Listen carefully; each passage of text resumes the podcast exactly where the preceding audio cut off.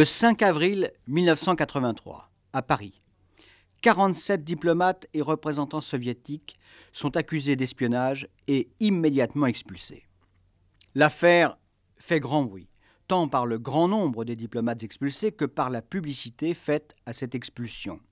Mais à l'époque, personne ou presque ne sait que cette affaire cache une extraordinaire histoire d'espionnage. Une histoire qui a vraisemblablement pesé sur l'évolution politique des 15 dernières années et l'effondrement de l'URSS. Mais revenons deux ans en arrière, en 1981 donc. François Mitterrand vient d'être élu. Pour la première fois depuis 1947, des ministres communistes entrent au gouvernement. Bien que la France ait pris quelque peu ses distances avec l'OTAN, l'émotion est grande chez nos alliés occidentaux qui imaginent déjà les secrets militaires touchant la défense de l'Ouest passer aussitôt à l'Est. D'ailleurs, le gouvernement maurois est à peine formé que le vice-président Bush arrive à Paris. Il exprime officiellement les inquiétudes de Ronald Reagan. Un mois plus tard, c'est le sommet d'Ottawa, le sommet des sept pays les plus industrialisés. On s'attend à ce que le président français soit considéré comme un pestiféré. Mais François Mitterrand, au cours d'un tête-à-tête avec Ronald Reagan, lui révèle un fabuleux secret. La France possède à l'Est une taupe, infiltrée au sein même de la direction du KGB. Et ce que cette taupe a déjà fourni est inouï. Le monde occidental est littéralement pillé par l'espionnage soviétique, particulièrement les États-Unis. Un espionnage qui s'attaque aux technologies les plus sophistiquées, les plus sensibles, et permet à l'URSS non seulement de se tenir à niveau, mais aussi de faire de considérables économies dans le domaine de la recherche. Bref, c'est un véritable parasitage économique et technologique que l'URSS a patiemment mis en place. Mais, grâce à cette taupe, l'Occident va pouvoir réagir, se défendre et porter des coups décisifs contre les espions de l'Est. Reagan est abasourdi. Et désormais, il ne regardera plus tout à fait de la même façon ce président français qui a osé nommer quatre ministres communistes. La suite, on la connaît. Ronald Reagan durcit son attitude vis-à-vis de l'URSS. La course aux armements, qui n'avait vraiment jamais cessé, repart de plus belle. Le président américain prône la guerre des étoiles. Un peu partout, des diplomates soviétiques sont expulsés. On a l'impression de se retrouver aux heures les plus tendues de la guerre froide. Mais peu à peu, la fermeté occidentale porte ses fruits le numéro un soviétique Andropov, l'âge du lest, bientôt ce sera Gorbatchev, la Paris-Troïka et la chute du mur de Berlin. Bien sûr, on ne peut pas expliquer la chute de l'Empire soviétique par la seule existence de cette taupe qui travaillait pour la France, mais son action incontestablement a joué un rôle. En tout cas, on n'a pas fini de percer les secrets de cet espion, connu sous le nom de code Farewell, car sous bien des aspects, cette histoire demeure toujours mystérieuse. Et aujourd'hui encore, les services qui ont eu à la connaître ne semblent guère désireux d'en parler. Monsieur X, qui a choisi de m'en entretenir, apporte des éclairages nouveaux sur ce que Ronald Reagan lui-même a considéré comme étant l'une des plus grandes affaires d'espionnage du XXe siècle.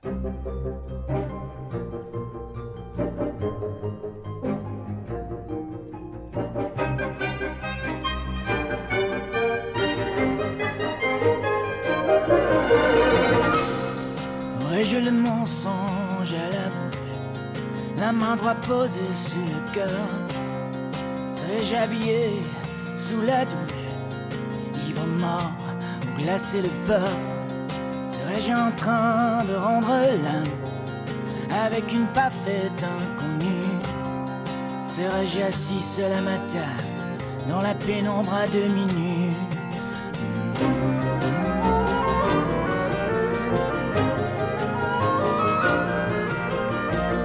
nue je te regarder en face et te dire, je fait ce que j'ai pu. Aurais-je seulement brisé la glace et touché ta joue, honte pue. Serais-je mieux pour demander grâce? Aurais-je ravalé mon orgueil? En étoufferais-je ce place Qui peut savoir ce qu'on recueille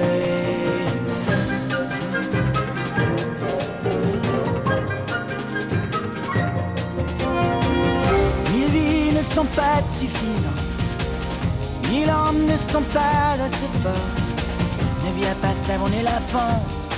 Ne viens pas compliquer mon sort. Mille vies ne sont pas suffisantes Mille hommes ne sont pas assez forts. Reviens si je suis un malin Ne reviens pas si je m'endors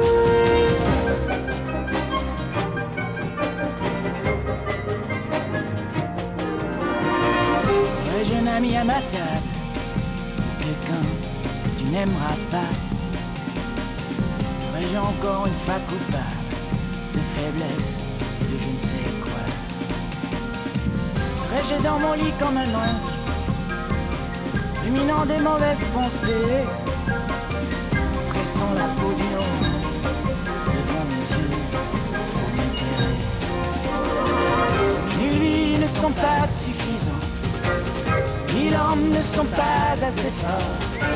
Ne viens pas savonner la pente, ne viens pas compliquer mon sort. Mille vies ne sont pas suffisantes. Mille hommes ne sont pas assez forts. Reviens je suis à ma lampe, ne reviens pas si je m'endors. France Inter. Retrouvons Patrick Pénaud pour Rendez-vous avec X. Je sais, je sais, vous allez commencer par me demander pourquoi moi je suis en mesure de vous révéler quelques-uns des secrets sûr, de Farwell. Bon, bah écoutez, je vous dirai seulement que j'ai eu la chance de rencontrer il y a quelques années à Moscou un certain Valéry Dmitrievitch Sergadeyev, Qui est-ce? Un homme du KGB. Mais pas n'importe qui, car c'est lui qui a mené à l'Est l'enquête sur Farwell, c'est-à-dire sur le lieutenant-colonel Vladimir Hippolytovitch Vetrov. Et il vous a parlé? Oui. Qu'est-ce que vous voulez? Il existe des connivences entre les hommes de l'ombre, comme on dit dans les journaux. Oh, et puis, euh, je suis à moitié russe, ne l'oubliez Ah pas. oui, ça, ça, ça j'ai pas oublié. Mais donc, ce Sergadeyev vous a raconté toute l'histoire de Farewell? Toute l'histoire, n'exagérons pas, mais il m'a donné suffisamment d'éléments pour comprendre réellement qui était Vetrov et ce qu'a été son action de taupe. Jusqu'au jour où il a été découvert, jugé et vraisemblablement fusillé. Je dis vraisemblablement parce que dans ce genre d'affaires, il peut toujours y avoir des surprises, n'est-ce pas? Oui. Enfin, alors, prenons les choses dans l'ordre. Et d'abord, d'où sortait ce Vetrov Eh bien, c'était un parfait produit du système soviétique, un type issu d'une famille très simple, qui avait fait de bonnes études d'ingénieur et qui un jour a été recruté par le KGB. À cause de ses connaissances techniques Oui, oui. Vetrov était un spécialiste des systèmes électroniques pour les avions, les missiles.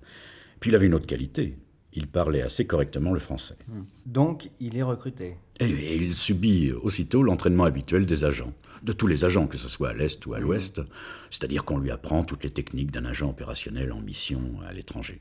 Et puis Vetrov perfectionne son français, parce que c'est en France que son service a d'abord l'intention de l'envoyer. Et, et sur le plan humain, vous avez une idée de- du genre de personnage qu'il était? Oui, c'était un, un vrai russe, un bon vivant, chaleureux, un peu beaucoup même porté sur la bouteille. ah oui. Pour un espion, c'est quand même un peu dangereux, ça. Allez empêcher un russe de boire. Ouais. Question de culture, peut-être. Et puis n'allez pas croire que Vetrov était euh, ivre en permanence. D'ailleurs, je ne pense pas que sa femme l'aurait supporté. Sa femme. Svetlana, une superbe créature, vraiment très très belle. Une ancienne championne d'athlétisme, intelligente, cultivée, et qui va jouer un grand rôle dans ce qu'il faut bien appeler la trahison de Vetrov. Des enfants? Un fils, oui. Un enfant affectueux, très proche de son père. En quelle année euh, Vetrov est-il envoyé en France? En 65, il arrive donc avec sa famille. Officiellement, il vient travailler pour la représentation commerciale de l'URSS à Paris. Un mot avant de parler de l'objet de sa mission. Pour Vetrov, cette nomination à Paris, c'était une chance formidable. Pourquoi? Bah, Parce qu'à l'époque, un soviétique nommé à l'Ouest, diplomate ou pas, était assuré de se faire une jolie plotte. Hmm. C'est-à-dire de, de gagner de l'argent, vous voulez dire? Bien sûr. Il y avait mille combines pour ça, à commencer par la revente des produits détaxés qu'on pouvait acheter à la représentation commerciale. Et puis il y avait les trafics de pierres précieuses, d'objets d'art, bon, et j'en passe. Bref, un type débrouillard, et Vetroff l'était, pouvait revenir en URSS avec un petit pactole. Mais c'est une parenthèse, une parenthèse importante quand même, parce que le goût de la jolie Svetlana pour les belles choses aura plus tard des conséquences désastreuses. Alors, quelle était la vraie mission de, de, Vetrov en France? Eh bien, ses fonctions officielles à leur présentation commerciale l'amènent à fréquenter des industriels, des ingénieurs français. Et son rôle, son rôle officieux bien sûr, c'est de recruter des informateurs parmi ces gens-là. Des espions. Donc. Exactement. Et dans ce boulot, Vetrov fait preuve de beaucoup de finesse et il réussit à ferrer quelques jolis poissons. Vous avez des exemples? Oui, un ingénieur de Thomson CSF, un, type qui s'occupe du satellite franco-allemand Symphonie et qui, plus tard, travaillera pour les fusées Ariane. Une jolie prise, non? Pas mal. Mais autant que vous puissiez le savoir, pourquoi cet ingénieur accepte de collaborer avec Vetrov Oh, pour des raisons idéologiques. Dans d'autres cas, c'est l'argent qui est la principale motivation. Mais quoi qu'il en soit, je vous le dis, Vetrov est efficace. Tellement efficace qu'il commence à attirer l'attention. C'est alors qu'il lui arrive un étrange accident.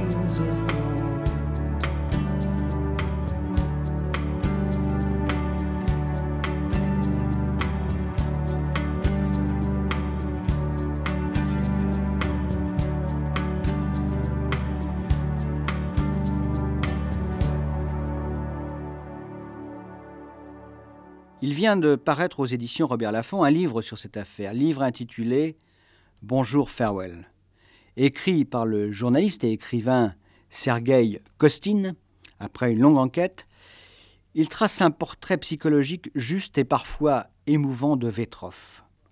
Sur son activité en France, voici ce qu'écrit Kostin. Homme actif et doué pour les activités de renseignement, Vetrov travaille avec enthousiasme. À l'époque, il n'est pas le seul. Toute cette fournée d'officiers d'origine modeste et de la même trempe. Souvent critiques vis-à-vis du régime brejnevien, ils n'en sont pas moins convaincus de la supériorité des idéaux communistes. Perméables aux valeurs occidentales, ils restent bons patriotes. Ils aimeraient bien vivre dans un pays riche et libre, mais chez eux, en Union soviétique. Professionnellement bien formés et ambitieux, ils sont très motivés pour réussir. Réussir veut dire à la fois fournir du bon travail à leur centrale, moucher le GRU, il s'agit du service de renseignement de l'armée, et le ministère des Affaires étrangères, l'emporter enfin sur les services secrets français et américains, et d'autre part être décoré, prendre du galon, en un mot, faire carrière. Mais reprenons l'enregistrement de mon entretien avec M. X. Nous nous sommes arrêtés au moment où il disait que Vetrov avait eu un étrange accident.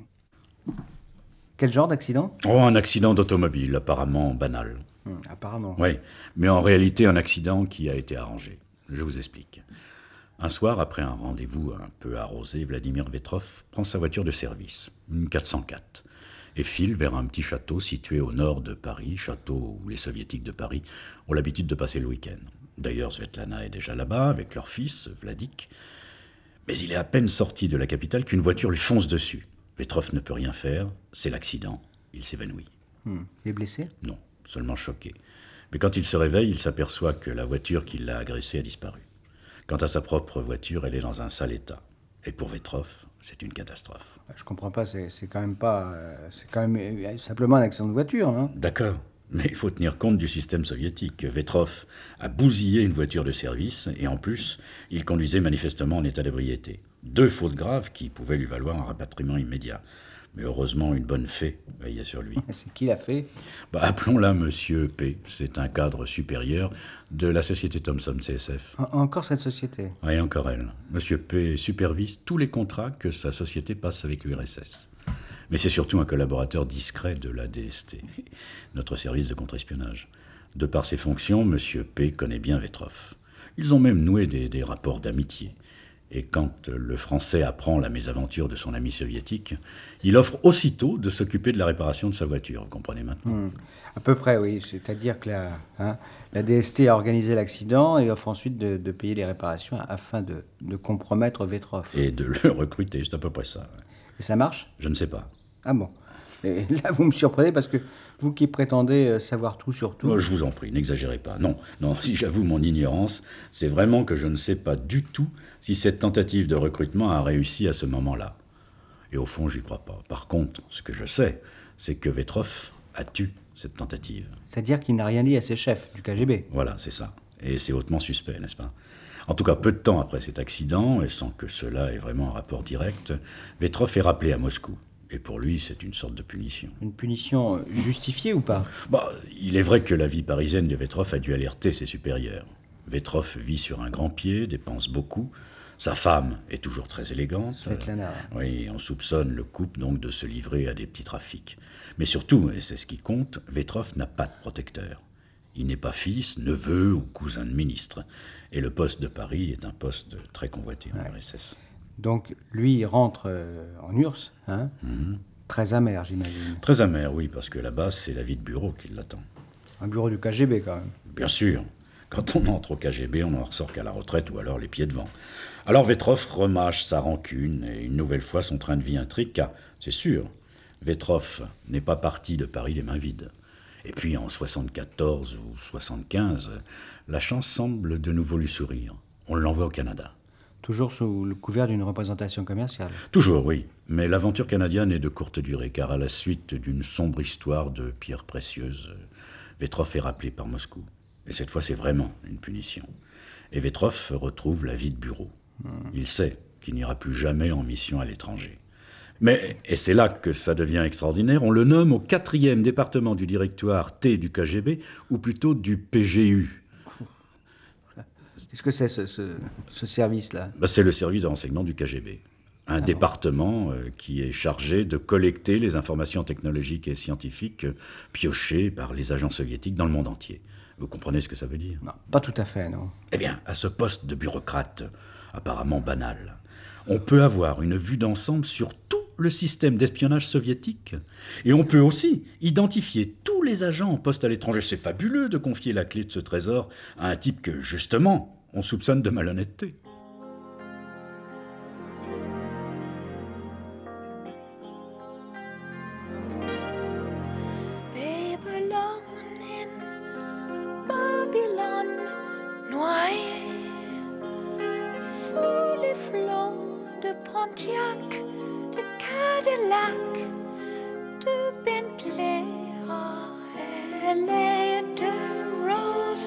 Royce et de briques dans la nuit métallique.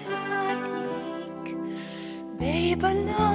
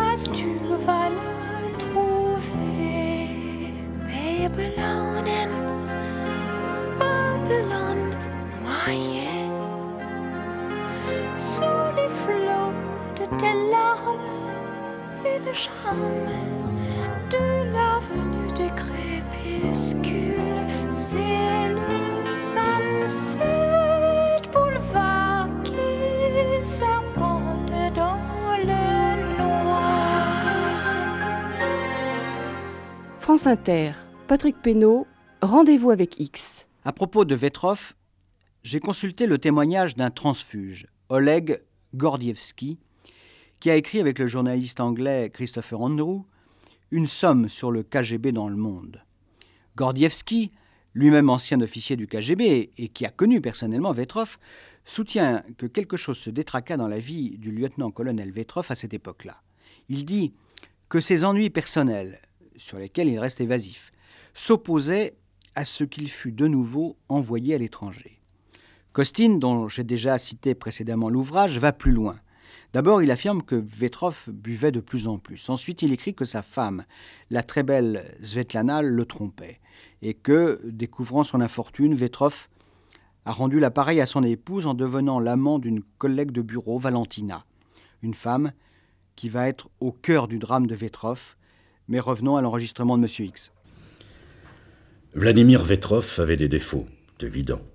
Mais il était intelligent, et quand il a vu tous les documents qui défilaient quotidiennement sous ses yeux, il a aussitôt compris qu'il détenait une arme absolument fantastique contre ses chefs. Ouais, oui, mais aussi contre son pays. Vous avez raison.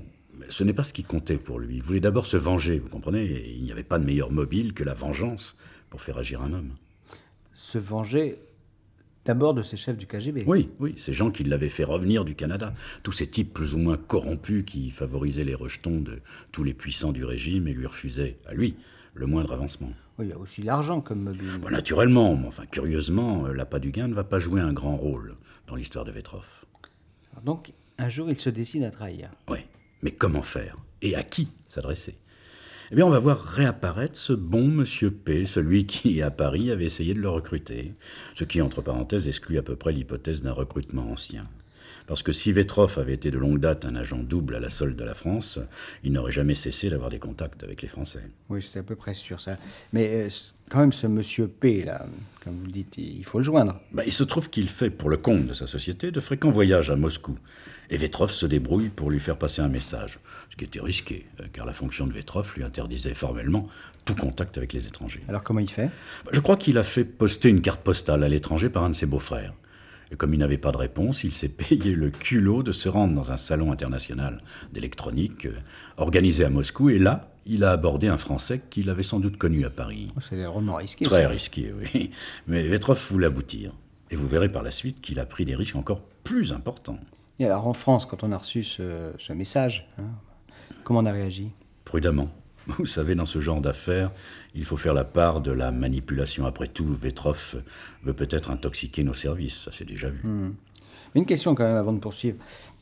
Pourquoi Vetroff choisit-il de, de contacter les Français? Et, et pas les Américains par exemple? Et encore pas n'importe quel Français, la DST, c'est-à-dire un service de contre-espionnage, qui n'a donc aucune qualité pour intervenir à l'extérieur du territoire. Eh bien, ça s'explique. Vetroff est bien placé pour savoir que notre service de renseignement, le SDEC, mais aussi la CIA américaine, sont infiltrés par des agents soviétiques. Donc, il ne veut pas de rapport avec eux. Pour ne pas être découvert. Bien entendu, il prend déjà assez de risques comme ça. Ouais. Mais comment se passe la suite alors? Oh, d'une façon tout à fait étonnante, pour le moins inhabituelle. Et paradoxalement, c'est parce que rien ne s'est passé comme cela aurait dû, selon les méthodes classiques de l'espionnage, que l'affaire Farewell a été un succès. Expliquez-moi. Eh bien, la DST, qui n'a pas d'homme à elle à Moscou, fait appel à un amateur. C'est incroyable, non? Oui, surtout dans une affaire apparemment aussi importante. Mais et cet amateur, c'est qui euh? Un industriel français en poste à Moscou. Encore un homme de Thomson Ah CSM. bah, décidément. Mais j'imagine que, que c'est votre fameux Monsieur P là qui l'a mis dans le Bah. Bien entendu. Donc tout bonnement, un jour, cet industriel s'arrête dans une cabine téléphonique et appelle Vetroff à son domicile le, le plus simplement du monde. Tout ça, quand même incroyable. Et, et- et si la ligne de Vetroff a été surveillée? Eh oui, vous avez raison, mais elle ne l'était pas. Mais c'est vrai, jamais un agent professionnel n'aurait agi comme ça. En tout cas, l'important, c'est que Vetroff comprend immédiatement que son message a été enfin reçu et il fixe un rendez-vous à son interlocuteur dans un lieu public, un magasin pour étrangers.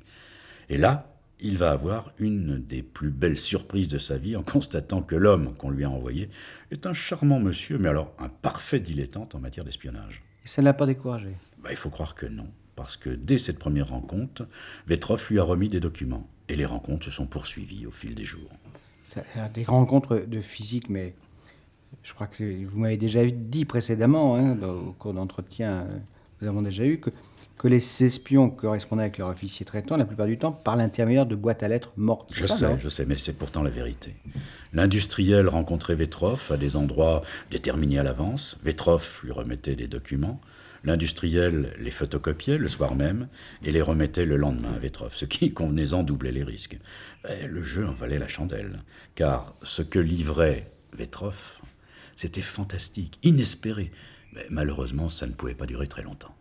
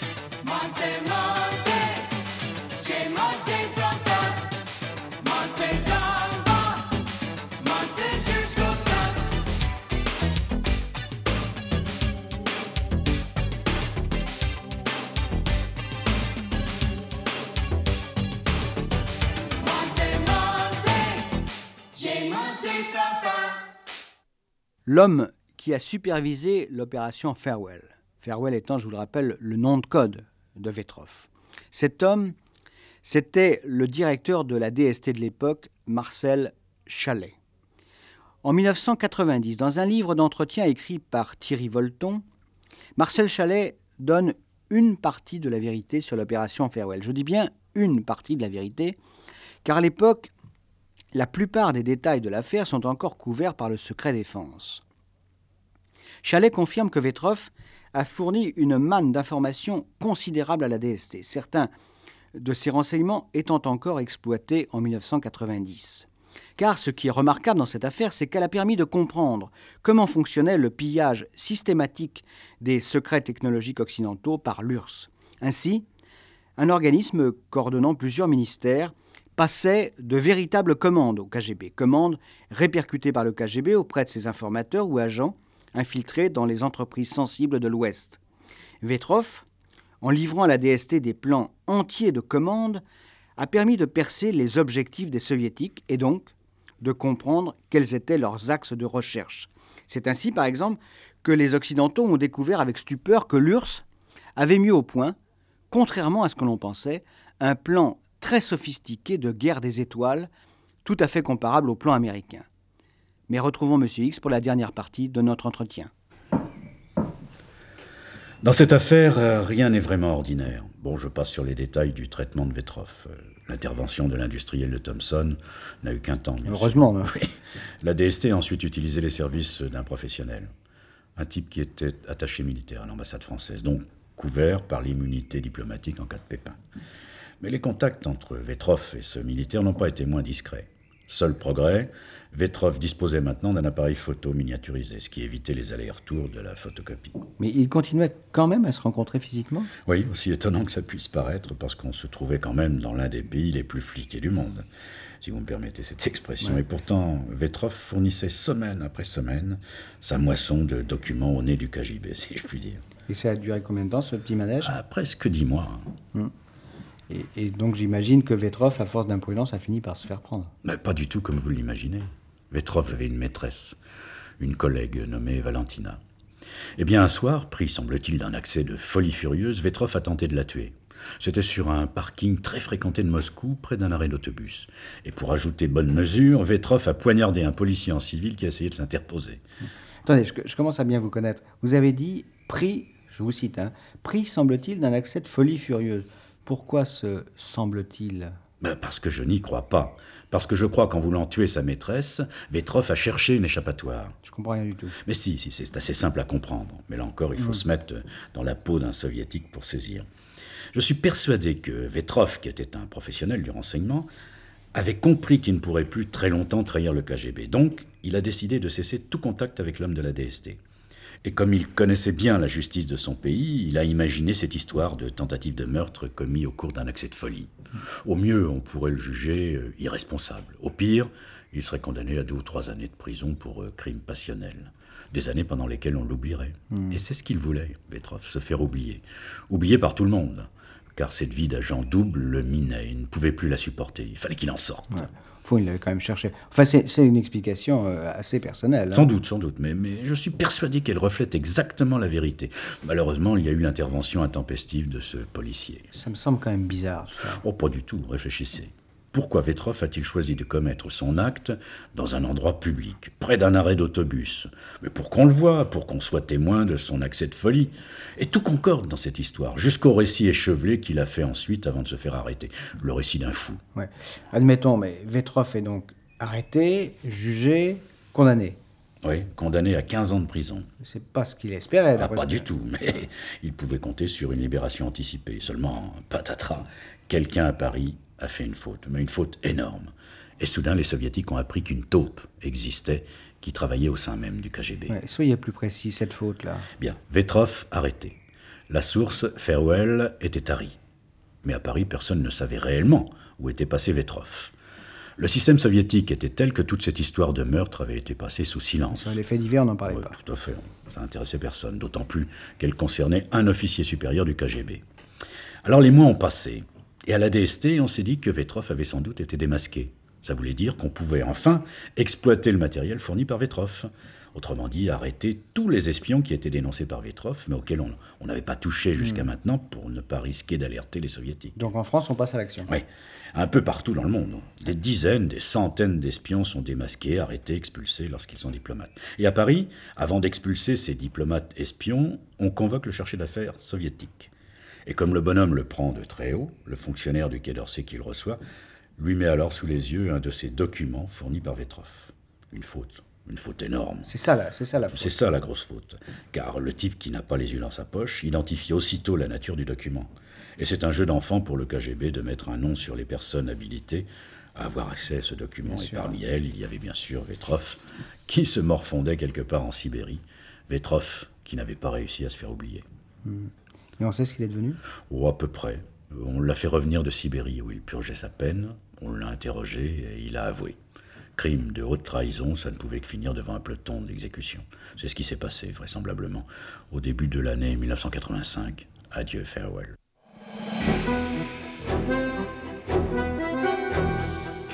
Je vous le disais tout à l'heure, dans cette affaire, il y a encore beaucoup, beaucoup de zones d'ombre. Par exemple, l'ancien patron de la DST, Marcel Chalet, écrit dans son livre Les visiteurs de l'ombre, je le cite, D'abord, est-on bien sûr qu'il a été exécuté? La nouvelle de son exécution est certes parue dans un bulletin interne du KGB en 1985, mais personne n'a vu son cadavre. Je ne donnerai donc pas ma tête à couper qu'on ne le verra pas réapparaître un jour, par exemple sur une photographie ou dans un reportage bidon lié à une opération de désintoxication. Et Chalet d'ajouter, à condition bien sûr que le système soviétique survive aux assauts dont il est l'objet et retrouve ses capacités imaginatives d'antan. Mais Chalet a écrit ces lignes, je vous le rappelle, avant l'écroulement de l'URSS. Je vous retrouve avec Monsieur X samedi prochain.